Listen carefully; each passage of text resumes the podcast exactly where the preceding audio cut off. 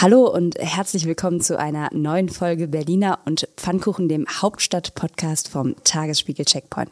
Mein Name ist Ann-Kathrin Hipp. Mir gegenüber sitzt heute Tagesspiegel-Chefredakteur Lorenz Marold und wir haben wieder Sprachnachrichten für euch dabei von Wirtschaftssenator Stefan Schwarz, von Professor Dr. Anna Mangold, die die Initiative Deutsche Wohnen und Co. enteignen in der Expertenkommission vertritt und von Thomas, der uns eine sehr, sehr persönliche Nachricht zum Thema Maskenwegfall geschickt hat. Ihre Wartezeit beträgt voraussichtlich 17 Minuten. Berliner und Pfannkuchen. Der Podcast vom Tagesspiegel Checkpoint. Deutsche Wohnen und Co. enteignen, ja oder nein? Guten Tag. ähm, ja, wir haben ja eben schon mal ähm, ich, kurz drüber nachgedacht. Ich weiß gar nicht mehr ganz genau, hundertprozentig. Ich glaube, ich habe dafür gestimmt, aber ich weiß ziemlich sicher, äh, dass ich bei solchen Abstimmungen gerne auch mal anarchisch abstimme, weil ich finde es wichtig, dass darüber diskutiert wird. Und ich begrüße auch diese Expertenkommission. Ich glaube nur nicht, dass das der richtige Weg zum Ziel ist. Ja, dann hast du wahrscheinlich anarchisch äh, so gestimmt wie 59,1 Prozent der Berlinerinnen und Berliner, die so vielleicht ein bisschen den Eindruck hatten, dass das die letzte äh, Möglichkeit ist, den völlig kaputten Spekulationsmarkt ähm, irgendwie zu retten. Wir haben heute nochmal auf ImmoScout geguckt und so ein bisschen die Angebote durchscrollt. Thomas hat das für uns gemacht, unser Kollege, der hat dann irgendwann nur geschrieben, oh mein Gott, ich will wieder hier raus. Ähm, da gab es unter anderem eine attraktive Zwei-Zimmer-Wohnung direkt am Hackschen Markt, hochwertig möbliert und ausgestattet, 62 Quadratmeter für 2.990 Euro kalt, beziehungsweise 3.340 Euro warm, bezugsfrei. Achtung, ab gestern. Das heißt, sie sind sie nicht mal losgeworden. Ja, es ist auch viel, aber auf der anderen Seite, man muss auch nicht unbedingt am hackischen Markt wohnen und ähm, andere Dinge des öffentlichen Lebens ähm, und vor allen Dingen auch der Grundversorgung werden auch sauteuer in der letzten Zeit. Das heißt, ich glaube, das Thema Wohnen wird nicht das einzige sein, über das wir uns schwer Gedanken machen müssen. 28 bis 36 Milliarden Euro würde diese Enteignung kosten? Sagt der Senat. Der Senat. Und wenn es nicht schnell geht, wird das schnell teurer, weil die Preise, Immobilienpreise steigen und steigen und steigen. Das ist schon so.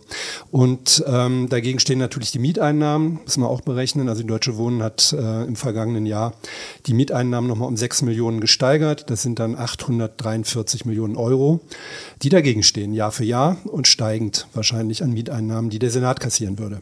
Oder das Land Berlin, besser gesagt. Also wir, Entschuldigung. Wird, nee, alles gut. Das ja dann auch nochmal eine politische Entscheidung sein. Vor dieser politischen Entscheidung steht ja aber erstmal die Frage, darf man das Ganze überhaupt? Ähm, der Senat hat jetzt infolge des Volksbegehrens eine Expertenkommission ins Leben gerufen. Julius Wetschke hat das äh, mal sehr schön geschrieben. Wenn du nicht mehr weiter weißt, gründe einen Arbeitskreis und ist alles schon Verfahren schon, gründe eine Kommission. 13 Mitglieder gibt's jetzt in dieser Kommission. Zehn davon haben Rot-Grün-Rot schon vor einigen Tagen vorgestellt. Drei sind jetzt heute nochmal von der Enteignungsinitiative benannt worden und haben die Riege komplettiert. Das ist zum einen Susanne Heeg, Frankfurter Professorin für geografische Stadtforschung. Das ist Verfassungsrechtler Tim Wiel von der Humboldt-Universität und das ist Anna-Katharina Mangold, Europarechtlerin in Flensburg. Letztere haben wir uns nochmal genauer angeguckt. Sie ist Professorin und Doktorin, hat in Freiburg, Frankfurt und Cambridge studiert, setzt sich vor allem mit Antidiskriminierung und der Gleichstellung von Frauen auseinander und spricht laut LinkedIn fließend Neugriechisch und verhandlungssicher Altgriechisch. Und verhandlungssicher Altgriechisch. Danke, Laurenz. Ähm, ja, ob ihr das was bringen wird in den Verhandlungen, das wird man noch sehen. Wir haben sie auf jeden Fall erstmal gefragt, darf man Deutsche Wohnen und Co. enteignen? Hier kommt ihre Antwort via Sprachnachricht. Große Wohnungskonzerne dürfen enteignet werden. Das sieht das Grundgesetz, die deutsche Verfassung explizit vor. In Artikel 15 heißt es nämlich, dass Grund und Boden, und das sind Wohnungen, rechtlich gesehen, in Gemeineigentum oder Gemeinwirtschaft überführt werden dürfen. Die Berliner Verfassung macht insoweit keine anderslautenden Vorgaben. Einzig geregelt werden muss im Gesetz die Frage der Entschädigung. Und das ist natürlich eine entscheidende Frage. Wie viel muss entschädigt werden und in welcher Form muss entschädigt werden? Ja, das wirkt alles ganz schön nach Paragraphenschlacht, was da auf uns zukommen wird. Und auch dazu haben wir Sie nochmal gefragt, ob man da überhaupt zu einer finalen Entscheidung letzten Endes kommen kann und zu einer Empfehlung, die man dem Senat gibt. In politischen Fragen besteht in einer Demokratie immer Einigungsmöglichkeit. Andernfalls wäre es ja vollkommen aussichtslos, überhaupt zu politischen Einigungen zu versuchen zu kommen. Die Deliberation, die in einer solchen Expertinnenkommission stattfindet, ist deswegen hilfreich, weil sie unterschiedliche Fachrichtungen zusammenbringt und damit unterschiedliche Elemente, die zu berücksichtigen sind, auf den Tisch legt. Allerdings gibt die Verfassung insbesondere hier nur einen Rahmen vor, der politisch auszufüllen ist. Die Frage, was genau entschieden wird, muss immer der Legislative am Ende überlassen bleiben. Und da kann und muss auch die Expertinnenkommission gar keine Entscheidung treffen. Was aber geklärt werden kann, und das ist hilfreich für nachfolgende gerichtliche Verfahren, äh, sind die verfassungsrechtlichen Rahmenbedingungen, das Ob und dann eben auch bestimmte Fragen des Rahmens des Wie. Das klingt alles sehr kompliziert. Und ähm, wir haben ja beim Mietendeckel gelernt, dass sich auch Mehrheiten, die sich einig sind, am Ende unter Umständen nicht durchsetzen können, weil eben das Recht es dann doch nicht hergibt. Das ist Neuland und ganz so leicht, äh, wie Frau Mangold das beschreibt, wird es nicht werden, weil es wird ja auch begründet werden müssen. Und natürlich ähm, kann man da nicht nur den kleinen Sektor Berlin gucken oder äh, sich angucken oder noch enger den Innenstadtkreis. Ähm, es gibt ja Wohnungsknappheit in Deutschland, das ist keine Frage, aber die ist extrem ungleich verteilt. Das heißt also, insgesamt ist es möglich, in Deutschland Wohnungen zu finden, auch zu bezahlbaren Preisen. Ich bin mal sehr gespannt, wie man sich ähm, da abgrenzen will, was tatsächlich eine gute Grundlage zur Begründung der extremen Wohnungsnot ist, die tatsächlich Bestand hat, auch vom Verfassungsgericht, denn da wird das Ding mit Sicherheit landen. Ja, das ist ja so das Spannende an dieser ganzen Geschichte, dass es so, so viele Wege gibt und der Weg noch so, so lang ist, ähm, höher als jegliche Mieten es jetzt gerade sind, wenn man sich das mal überlegt. Im Prinzip haben wir jetzt diese Expertenkommission, die wird ein Jahr lang sich überlegen, kann man das überhaupt irgendwie machen?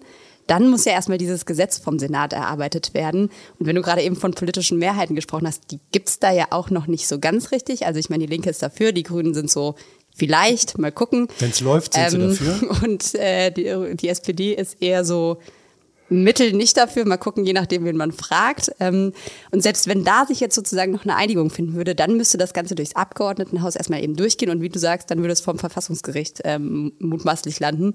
Das heißt, bis das alles durch ist, ähm, da brauche ich vielleicht will da auch keiner mehr in Berlin sein. Wer ja. weiß, was, was dahin passiert ist. Also ja, ich weiß nicht. Willst du dich prozentual festlegen? Wie sind die Chancen, dass wir irgendwann mal das haben? Ich, ich glaube nicht, dass das kommt. Das ist wahnsinnig teuer, so oder so.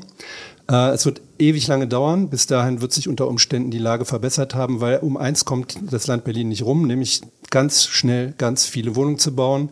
Und es ist meines Erachtens viel wichtiger, das Baurecht zu entschlacken, damit das schneller geht, ähm, als diese Debatte bis zum Ende zu führen. Ich finde sie trotzdem juristisch total interessant. Und das darf man eben nicht unterschätzen, solange der Druck da ist, dass dieses Thema in der Luft hängt, gibt es einen Zwang für die regierende Politik, egal wer da gerade regiert, sich mit diesem Thema auseinanderzusetzen, weil in Berlin ist das eines der Hauptthemen. Ganz wichtig für viele, viele Menschen. Ja, wobei das Wohnungsbündnis ja auch nur so schleppend anläuft, was ähm, das Wohnungsbaubündnis, was Franziska Giffey da noch so alternativ in ihrer Tasche in petto hat. Ja, da schleppen wir, glaube ich, noch viele Jahrzehnte Vergangenheit mit uns rum bei diesem ganzen Thema. Das ist so eingefahren und das ist auch, ähm, auch das, das öffentliche Bauen ist ja nun jetzt äh, nicht easy peasy, sondern das ist durchzogen mit Skandalen, mit Bestechungen, mit Verschleppungen.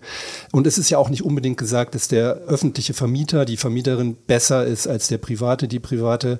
Da gibt es dann auch viele, viele Beispiele, dass die Leute zum Platzen genervt waren von Grüße ihrer, an die Back an ja, von ihrer landeseigenen Wohnungsbaugesellschaft. Das ist also alles jetzt nicht die Zauberlösung. Man kann natürlich nach Wien gucken mit den tollen Gemeindebauten. Ähm, das ist schön, wenn man sowas hat. Äh, wir hatten leider Thilo Sarrazin und das Problem, dass wir kein Geld hatten. Deswegen haben wir alles das verscherbelt, um das wir jetzt gerade wieder kämpfen. Man mag gar nicht drüber nachdenken. Es ist wirklich zum Heulen. Das finde ich ist eigentlich ein gutes Schlusswort für, für das Thema. Es ist äh, fürchterlich zum Heulen und dann spielen wir doch erstmal zur Aufheiterung eine Runde Ping-Pong. Ja, und wir bleiben gleich beim Thema, weil der Mietendeckel laut einer Studie von IFO zu noch größerer Wohnungsknappheit geführt hat. Oh Wunder, das Angebot soll um 60 Prozent eingebrochen sein und Mieten wieder deutlich gestiegen sein. Der CDU-Mann Christian Gräf fordert für Mieterinnen und Mieter deshalb Schadenersatz, allerdings vom Senat. Keinen Ersatz, sondern Neuanschaffung gibt's bei der Fahrradstaffel der Berliner Polizei. Ausgeschrieben sind 250 Fahrradunterhosen mit Sitzpolster. Anforderung weich und schmiegsam im Griff sollen sie sein und kaum spürbar auf der Haut. Das finde ich toll, dass du So das fast das ohne da. Lachen durchgekriegt hast. Also mit den Fahrradunterhosen können Sie natürlich weiter gleich zum Schwimmen radeln und äh, vielleicht auch anlassen. Am Strandbad Wannsee werden nämlich heute die letzten Saisonvorbereitungen getroffen bei dem Superwetter. Unter anderem müssen noch die Bojen zur Abgrenzung des Schwimmfelds gesetzt werden. Eröffnung ist dann am Freitag, Klammer auf 12 Grad und kalt. Aber der Frühling, äh, er steht vor der Tür und auf dem Fem Tempelhofer Feld gibt es ab heute fünf Saatgutautomaten. Naturfreundinnen sollen das Saatgut, das extra für das Feld zusammengestellt worden ist, auswerfen, damit mehr Wildblumenwiesen wachsen, auf denen sich dann Berliner Wildbienen wohlfühlen. Die Aktion ist Teil der Kampagne Raus aus dem digitalen Raum, rein in die Natur. Ein Schafautomat wäre auch schön auf dem Tempelhofer Feld. Apropos Nee. Natur, äh, die älteste Gorilladame der Welt, das behauptet jedenfalls der Zoo, wird heute 65 Jahre alt. Alles Gute, Fatou. Happy Birthday. Ja, Gorillas gibt's im größten Tierheim Europas eher nicht. Dafür können Interessierte jetzt aber alle möglichen anderen Bewohner und Bewohnerinnen in einer 360-Grad-Videotour des Berliner Tierheims kennenlernen. Und noch ein anderes Thema, eins, das bis vor kurzem das wichtigste Thema überhaupt war. Christian Drosten hat eine Postdoc-Stelle in seinem Labor zu vergeben. Er sucht frisch Promovierte, jemanden mit etwas mehr Erfahrung oder jemanden mit ganz anderer Erfahrung. Also wer lieber kein Lehrer werden will, obwohl da können wir ja gar nicht zu raten. Also wer lieber kein Lehrer werden will, dann eben doch bitte zu Christian Drosten. Neues Beuteschema. In Berlin wird derzeit ordentlich Benzin und Diesel geklaut. Allein im März 2022 gab es 737 Fälle von sogenanntem Tankbetrug. Wieder ein neues Wort im Duden. Ja, Öl ist ja so ein bisschen das neue Gold unserer Zeit. Das größte Problem, das hat der Senat jetzt nochmal aufgedeckt für Berlin und Brandenburg, ist tatsächlich, dass 95 Prozent des genutzten Diesels, Benzins, Heizöls und Kerosins aus der Raffinerie in Schwedt kommen. Und Schwedt wiederum bekommt all das aus der russischen Pipeline. Das heißt, es wird direkt durch die Rohre hier nach Deutschland gepumpt. Wir haben den Wirtschaftssenator, Wirtschaftssenator Stefan Schwarz mal gefragt, was denn passieren würde, wenn man da von heute auf morgen einfach mal den Hahn zudrehen würde. Wenn die Raffinerie in Schwedt nicht mehr mit russischem Öl beliefert würde, müssten alternative Lieferwege erschlossen werden, zum Beispiel über die Pipelines aus Rostock oder Danzig. Das ist technisch nicht trivial, weil zum Beispiel die Produktionsprozesse an andere Rohölqualitäten angepasst werden müssen. Ich glaube also nicht, dass das unterbrechungsfrei funktionieren wird. An dieser Stelle würden wir den Wirtschaftssenator, von dem die regierende Bürgermeisterin sagt, es ist mein Senator, gerne mal unterbrechen, äh, weil es ja ein komplexes Thema. Es klingt so ein bisschen durch. Leute, kauft euch warme Pullover. Ähm, das wird hier bitter. Ja, tankt eure Autos nochmal voll, fahrt nochmal drei Runden durch die Stadt, bald wird's, wird's knapp. Man muss auch fairerweise einfach sagen, dass der Senat sich zum allerersten Mal überhaupt damit auseinandersetzt, wo genau eigentlich die Energie herkommt und wie sie in dieser Stadt wo verteilt ist. Beim Öl konnte man das jetzt relativ genau aufdröseln und runterbrechen. Wie gesagt, da kommt das alles aus Schwed und wenn das ausfällt, muss man irgendwie gucken, dass es da extra Lieferketten aus Rostock oder sonst wo gibt. Das heißt, da wird dann alles irgendwie über LKWs und sonst was transportiert. Aber an vielen anderen Punkten weiß man auch gar nicht genau, wo die Lieferungen eigentlich herkommen und wie da genau die Lieferwege sind. Das heißt, der Senat hat ja jetzt auch erstmal noch eine Taskforce eingerichtet. Da sind jetzt irgendwie zwölf Leute drin, die vor allem damit beschäftigt sind, einfach erstmal Informationen zu sammeln und erstmal mit Unternehmen zu sprechen, wie abhängig die sind und so weiter und so fort. Das heißt, bevor man überhaupt weiß, was man tun würde, wenn irgendwelche Rohstoffe aus Russland ausbleiben, muss man eigentlich erstmal analysieren, welche es überhaupt wo, wie gibt. Das heißt, ähm, den Notfallplan, den kann es jetzt eigentlich noch gar nicht geben, weil man noch nicht so weit ist. Also irgendwie genau das zu machen, von dem wir in unserer Naivität eigentlich dachten, dass das längst schon passiert ist, weil dass sowas mal kommen kann, ist ja nun jetzt also nicht so ein Wunder. Sonst hätte man nicht die ganze Zeit über Pipelines diskutieren und nachdenken und sprechen müssen. Ähm, das finde ich schon das Erstaunliche, dass wir jetzt mitten in der Krise und wir sind ja inzwischen ähm, weit, weit, weit im zweiten Monat ähm, jetzt anfangen, drüber nachzudenken, hoch, was machen wir denn da? Und dann stellen wir fest, wir wissen ja gar nicht, wo das Zeug herkommt so richtig. Also da darf man schon mal verblüfft sein, glaube ich. Ja, fest steht, zumindest stand jetzt noch, dass wir noch keine richtige Knappheit an Ressourcen haben. Das hat Stefan Schwarz betont. Auch keine Knappheit an Mehl, selbst wenn es in den Regalen gerade ein bisschen fehlt. Wo die Folgen des Ukraine-Kriegs denn tatsächlich am deutlichsten zu spüren sind, auch das haben wir ihn nochmal gefragt. Und da hat er folgende Branchen genannt. Die Metalle- und Elektroindustrie zum Beispiel, auch die chemische Industrie, äh, im Handwerk, äh, zum Beispiel das Lebensmittelhandwerk aber auch das Bauhandwerk wegen der explodierenden Baustoffpreise und natürlich das Transportgewerbe. Viele dieser Branchen sind noch sehr abhängig von fossilen Energieträgern, von denen ein Großteil aus Russland stammt. Deshalb gehe ich davon aus, dass der Krieg in der Ukraine die Transformation hin zu einer nachhaltigen Wirtschaft beschleunigen wird. Ähnlich wie auch das Coronavirus ein Treiber für die Digitalisierung war. Das klingt so ein bisschen nach, wir brauchen die Krisen dieser Welt, um irgendwie dann doch ökologischen Fortschritt zu haben. Das genau habe ich gerade auch gedacht, aber vielleicht kriegen wir es ja mal ohne Krise hin.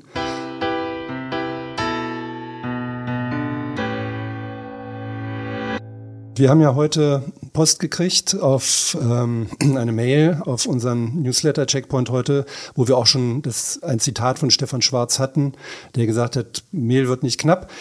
Birgit hat uns geschrieben, dass Stefan Schwarz dann offensichtlich nicht selbst im Supermarkt einkaufen geht. Es gebe seit Wochen kein Weizenmehl zu kaufen und ähm, ein bis zweimal pro Woche schaut sie nach. Äh, dort, wo vorher Mehl lag, liegt jetzt aufgestapelt feiner Raffinadezucker. Also Brot vom Bäcker muss man sich leisten können, sagt sie. Ich kann es nicht.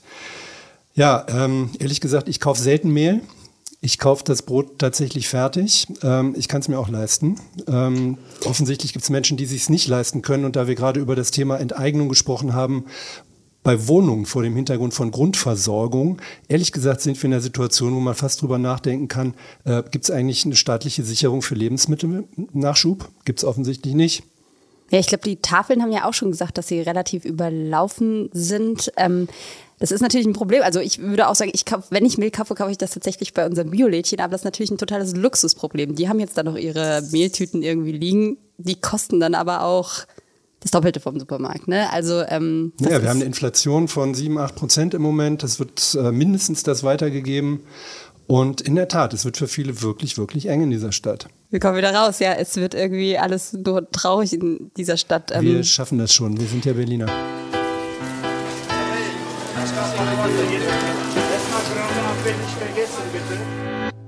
Ich traue mich fast gar nicht, die nächste Sprachnachricht anzukündigen, weil die ist auch so ein bisschen, bisschen traurig und ein bisschen tiefgehend. Aber ähm, ich glaube, sie ist trotzdem super wichtig und deshalb hören wir jetzt einfach mal rein. Thomas hat sie uns geschickt. Hallo, ich bin Thomas, 59 Jahre alt und ich habe mal ein Statement zu dem Wegfall der Regelung über die Maskenpflicht.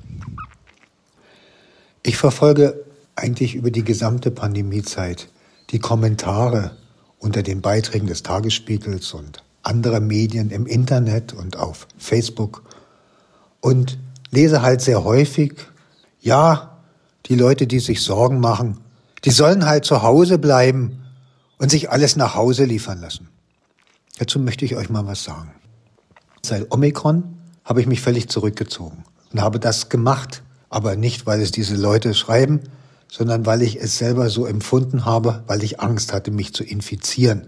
Und mehr noch als diese unmittelbare Infektion geht es mir darum, dass ich ganz große Angst habe vor den Post-Covid-Folgen. Ich habe mich völlig zurückgezogen, habe mich nur noch beliefern lassen, habe mich mit niemand mehr getroffen. Ich bin seit 18. März 2022 in der Psychiatrie.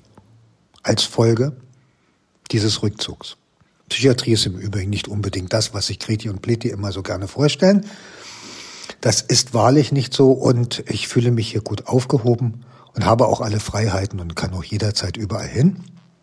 Nur mal am Rande erwähnt, weil dieser Begriff einfach viel zu oft missverstanden wird. Nein, was ich mir wünschen würde, dass man mal in einem Artikel zum Ausdruck bringt, dass diejenigen, die sich, ob begründet oder unbegründet, davor sorgen, sich zu infizieren, immer mehr aus der Gesellschaft herausgedrängt werden. Ich möchte nicht unbedingt, dass wir wieder vom Gesetzgeber zu irgendwas verpflichtet werden. Aber ich würde mir sehr wünschen, und darüber bin ich unendlich traurig, ich würde mir wirklich wünschen, dass mehr Menschen sagen, ja, ich wäre gerne ohne Maske unterwegs, aber um meine Mitmenschen zu schützen, trage ich weiter die Maske. So könnte ich mich auch wieder im öffentlichen Raum bewegen. Ich werde noch lange Zeit hier bleiben. Es hat bei mir unheimlich viele Schäden verursacht und ich werde lange brauchen, bis man mich so therapiert hat, dass ich mich wieder raustraue. Erstmal vielen, vielen Dank auf jeden Fall an äh, dich, Thomas, dass du uns da so ehrlich von, von deiner Situation erzählt hast. Ich glaube, das ist nicht so richtig selbstverständlich, dass man da den Mut auch so aufbringt. Das stimmt. Und ich glaube, so wie Thomas geht es doch auch mehr Menschen, als man das vielleicht so wahrnimmt in der Öffentlichkeit.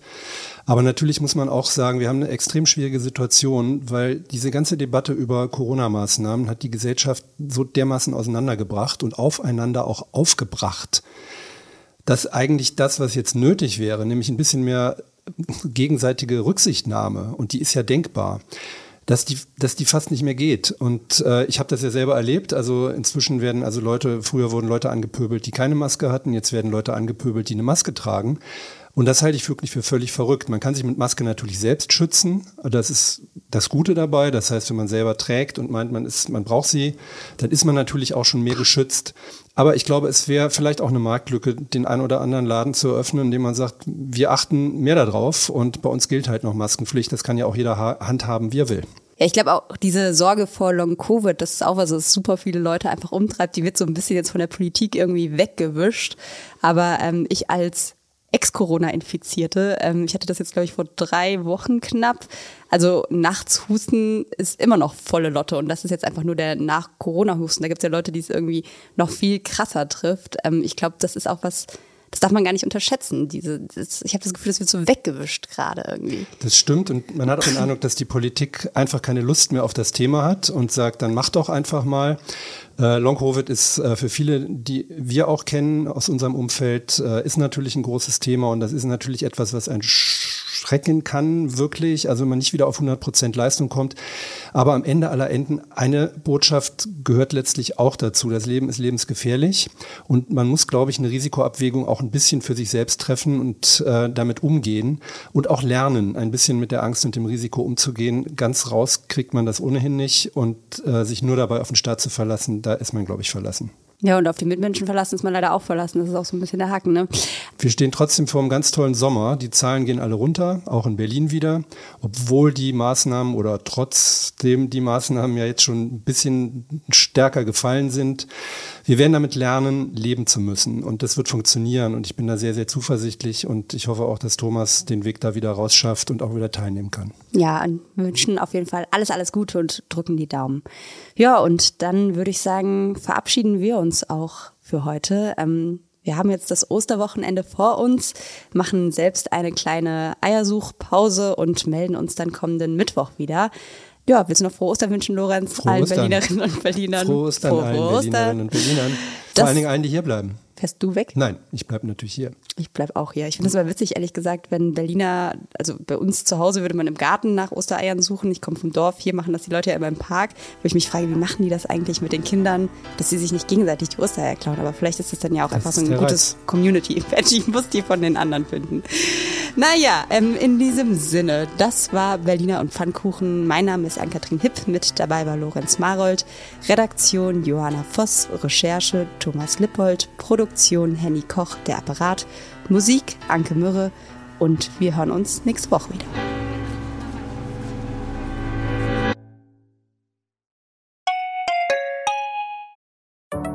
Hallo, ich bin Anke Mürre, stellvertretende Chefredakteurin beim Tagesspiegel. Vielen Dank, dass ihr unseren Podcast hört. Wenn er euch gefällt, dann probiert doch auch mal unsere digitale Zeitung aus. Als E-Paper oder Digitalabo auf tagesspiegel.de. Hier bekommt ihr täglich einen guten und verlässlichen Überblick über alles, was für euch wichtig ist.